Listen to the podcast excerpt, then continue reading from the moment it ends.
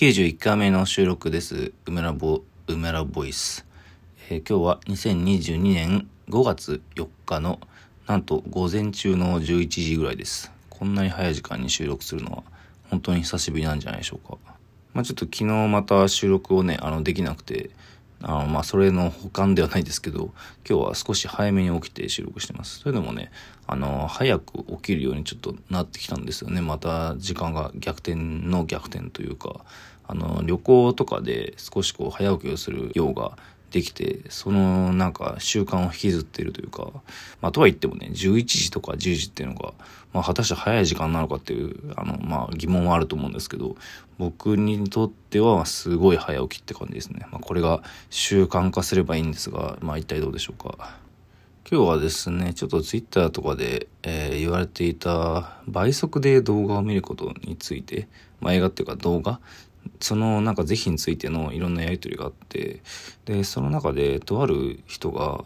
まあその倍速で見ることはないと。で、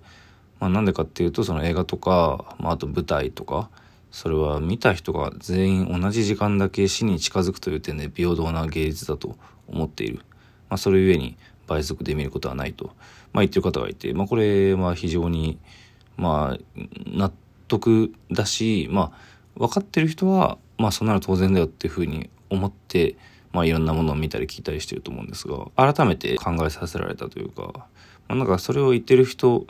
のまあいろんな過激な発言だとか、なんか少々の問題があったりとかもするんですが、まあなんかそれは一旦置いといて、その同じ時間だけ死に近づくという点で平等な芸術、まあそれについてちょっと考えてみようと思います。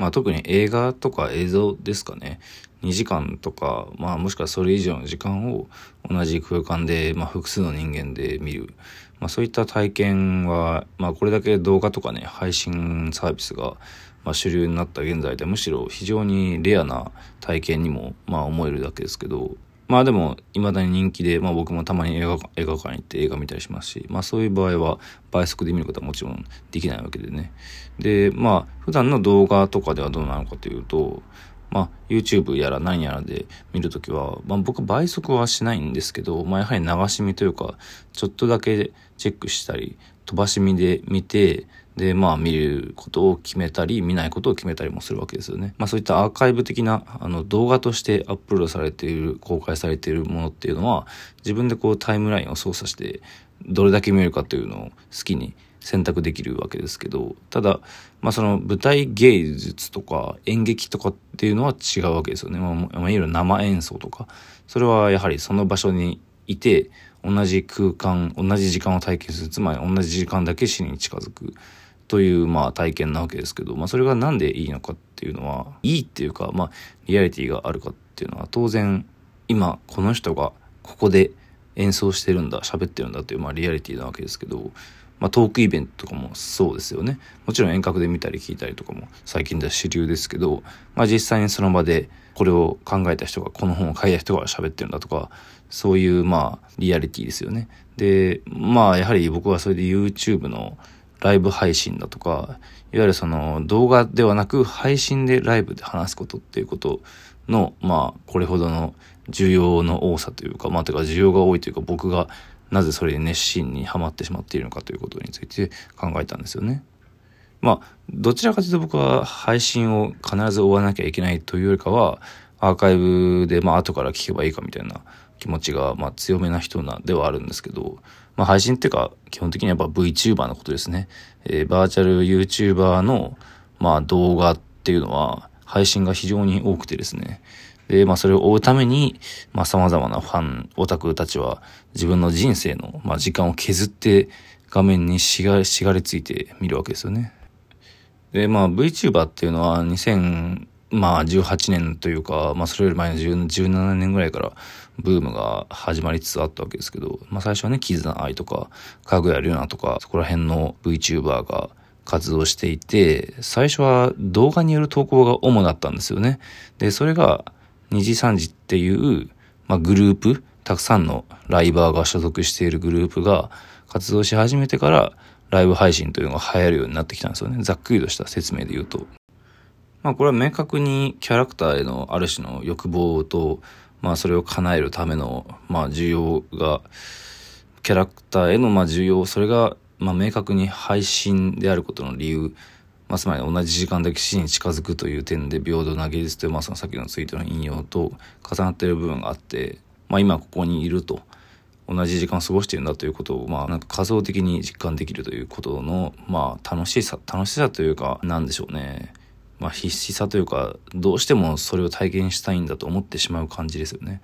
で、まあそれ生身の人間であれば、まあ非常にわかりやすいんですけど、まあその VTuber というのは、一応それはキャラクターが喋ってるという体ですので、あのキャラクターがこの世界に存在して自律的にちゃんと意思を持ってコミュニケーションしてるんだと。まあそういう表現なので、そのキャラクターと同じ時間を過ごしてるんだと。キャラクターと同じ時間だけ死に近づいてるんだというふうに仮想的に信じられるという意味で、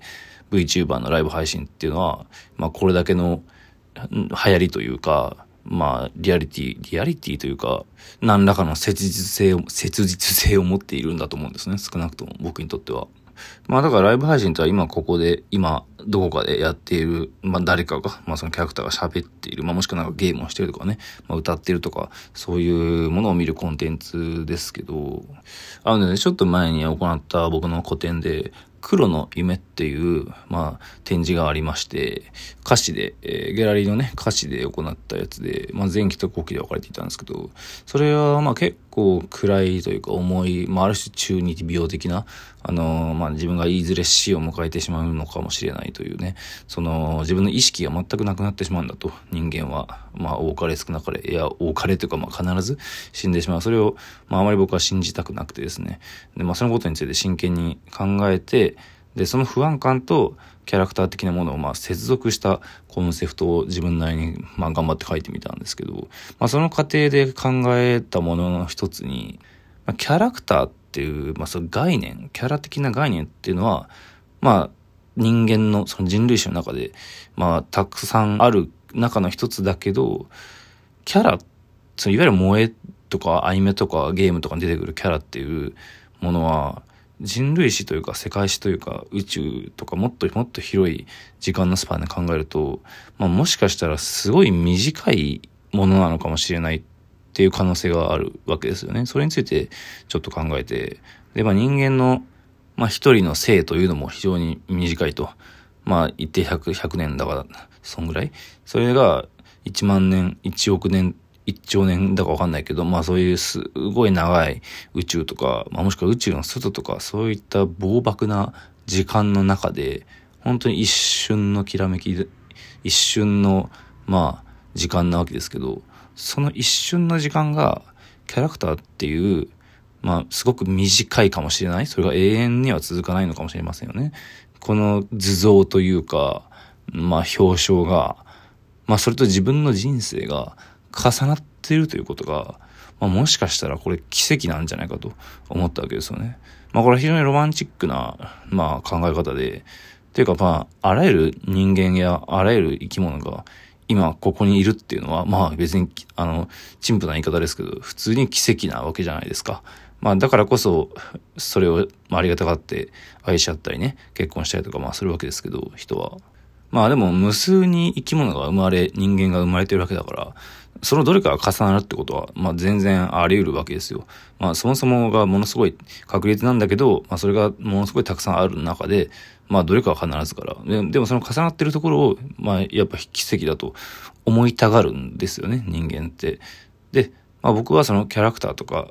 あの、まあキャラクター文化的なもの、そういった表彰を、やっぱすごく、まあ奇跡だと思ってしまうわけですよね。で、それを自分のまあ、唯一性の死、死がいずれあるかもしれないその性の、まあ重なった、その一瞬一瞬重なった中にキャラというものがある。それがとても重要なんじゃないかと。で、まあそれがいつか自分がもしかしてね、死んでしまった時に、暗闇の中からそのキャラクターの輪郭がもしかしたらぼやーんと浮かんでいるのかなかよくわかんないけど、まあとにかくそんなこと考えたわけですけど、で、まあ、それ、その考えを踏まえると、同じ時間だけ死に近づくという点で平等な芸術っていうのが、まあ、あの、意味が分かってくるわけですよね。その切実さを、やはり、実感できるから、VTuber の配信をどうしても見てしまうわけですよね。同じ時間を生きてるかもしれないと思わせてくれる、まあ、キャラクターが喋っている配信というのが、非常にこう、やはり今、この世界の、この時点じゃないからこそできないことなんじゃないかと。まあ、例えば、500年後とか、1000年後とか、もしまあ VTuber っていうか YouTuber、YouTube とかも配信とかもどうなってるのかよくわかりませんけど、まあとにかく今みたいな体験ってまあ多分ないと思うんですよね。まあもしくはもっと洗練された形に、まあ、なっているのかもしれませんけど、まあとにかくキャラクター文化的なものって、まあ本当に80年代、90年代を、まあ流星を、まあ流星というかまあ邦画ですかね。まあそこからまあ現在に至るまで、まあとんでもない盛り上がりを見せていたりとかね、まあ、資本と繋がったりとかいろいろあるわけですけど、まあ、元はたどればもっとね、あの、ディズニーに影響を受けた手塚治虫ですとか、あの、戦後の、まあ、サブカルチャーの邦画とか、いろいろ、こう、まあ、あると思うんですけど、ただ、やはりこれだけのキャラクター文化の盛り上がりや、まあ、その表彰に対する、まあ、僕自身の執着というのがあるのは、やはり2000年、まあ、2010年、2020年というね、この時点じゃなければ、まあ、ありえなかったリアリティとかはやっぱあると思うので、まあ、時間芸術の話から、まあ、絶対性や唯一性今ここにいる自分の命がうんぬんというような話までま進んでしまいましたが、まあ、それとキャラクターというものをねなんか非常に切実に考えようとしてるんだという、まあ、ところは一応伝わったのではないかなと思います。まあ、展示とかね、作品とかも、やはり今生きてる作家だから、まあ見れたりとかね、まあ100年ちょっと前だともうその作家いなかったりとかそういうものがあるので、まあ唯一性という意味では、まあ同じ時間の共有という意味では、やはり展示とかも、その種のリアリティを求めて見に行ってるというのはも、もしかしたらあるかもしれません。まあただ作品というのはね、残り続けるので、まあ比較的ね、やはり続けて見に行きたいものです。そして作っていきたいものだ。